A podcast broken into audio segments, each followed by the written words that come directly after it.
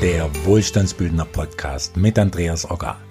Reden wir heute über die Berufsunfähigkeitsversicherung oder kurz BU.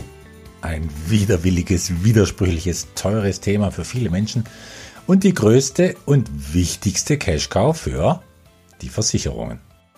Kaum ein Produkt in der Finanzwelt wird ja mit so viel Angst vor Armut, vor Elendung und Not wie die BU beworben. Ich darf mal zitieren die Aussage einer Versicherung im Internet im Jahr 2020. Ich zitiere, das ist die wahrscheinlich wichtigste Versicherung von allen. Statistisch gesehen ist jeder Vierte irgendwann einmal betroffen. Na, Potzblitz sage ich da nur, ein Viertel der gesamten Bevölkerung soll also berufsunfähig geworden sein. Oder was bedeutet irgendwann einmal betroffen? Wie auch immer, diese Statistik würde ich auf jeden Fall anfordern, doch Angst war jedenfalls noch nie eine gute Entscheidungsgrundlage. Ich werde als Wohlstandsbildner oft um Rat gefragt bezüglich dieses Themas, so dass ich jetzt einmal ein paar Fragen dazu stelle, nur um eine neue Perspektive zu eröffnen für die, die vielleicht vor der Entscheidung stehen, BU ja oder nein. Was mich persönlich angeht, ich habe mich lebenslang gewehrt gegen die am Ende immer astronomisch hohen Gebühren dieser BU und mir hat der Gedanke immer eingeleuchtet, ja Mensch, lieber ein Vermögen aufbauen, dessen Kapitalerträge mich so bald wie möglich frei leben lassen, als da irgendwas einzuzahlen, wovon ich dann noch gar nicht sicher bin, ob ich es jemals in Anspruch nehme. Diesen Zustand, nämlich ohne Arbeit frei leben können, den nenne ich übrigens nicht finanzielle Freiheit, sondern nur wirtschaftliche Absicherung. Das ist die zweite von vier Stufen in meinem Modell finanzieller Freiheit, das meiner Meinung nach plausibler ist. Und diese zweite Stufe erreicht man schon mit weit weniger Geld, als viele denken, wenn sie denn darüber nachdenken. Also zu den Fragen. Je unbequemer sie sind, je unbequemer die einem in den Ohren klingen, desto wertvoller können die Antworten sein. Es ist einmal nur zum Nachdenken und ich bin sicher, das wird den ein oder anderen beeinflussen in seiner Entscheidung, BU ja oder nein. Erstens.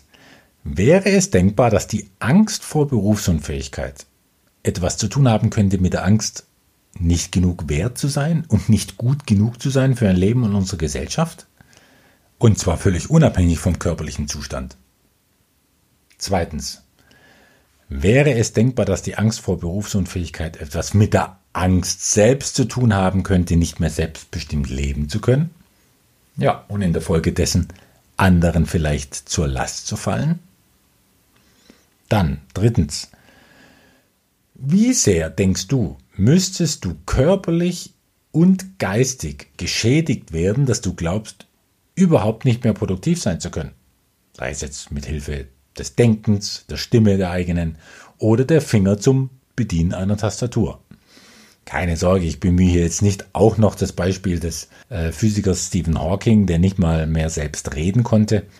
Aber klar, er demonstriert dann doch in großartiger Weise, dass ein Mensch nicht auf seinen Körper angewiesen ist, um produktiv sein zu können und Menschen tiefgehend berühren zu können. Aber um das tun zu können, muss man bei weitem wiederum kein so heller Kopf sein. Viertens. Kannst du zu 100% sicher sein, dass deine Versicherung im Ernstfall zahlt, wenn es zum Ernstfall kommen sollte.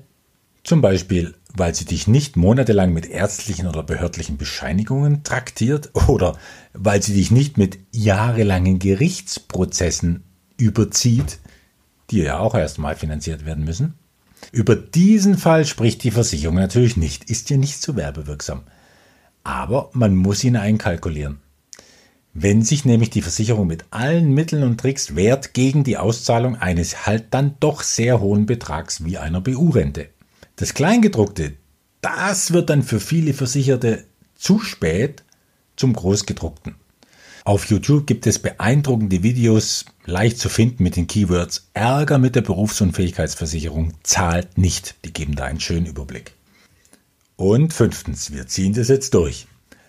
Könntest du dir auch vorstellen, dass die Wahrscheinlichkeit in unserer heutigen Zeit, in unserem heutigen Finanzsystem irgendwie zu verarmen höher sein könnte als die Wahrscheinlichkeit, eine so große Schädigung zu erleiden, die dich keinerlei Einkommen mehr generieren lässt? Sechstens. Und das ist die Frage, die bedenkenswert für dich sein konnte, wenn du 45 oder jünger bist.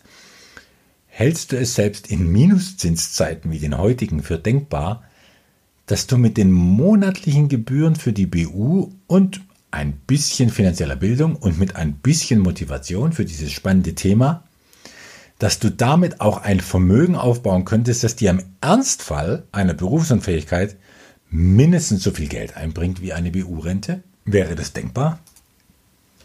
Also, dass du dann Kapitalerträge generierst, eben auch im Glücksfall, nämlich wenn du lebenslang gesund bleibst, was ich für wahrscheinlicher halte als andersrum.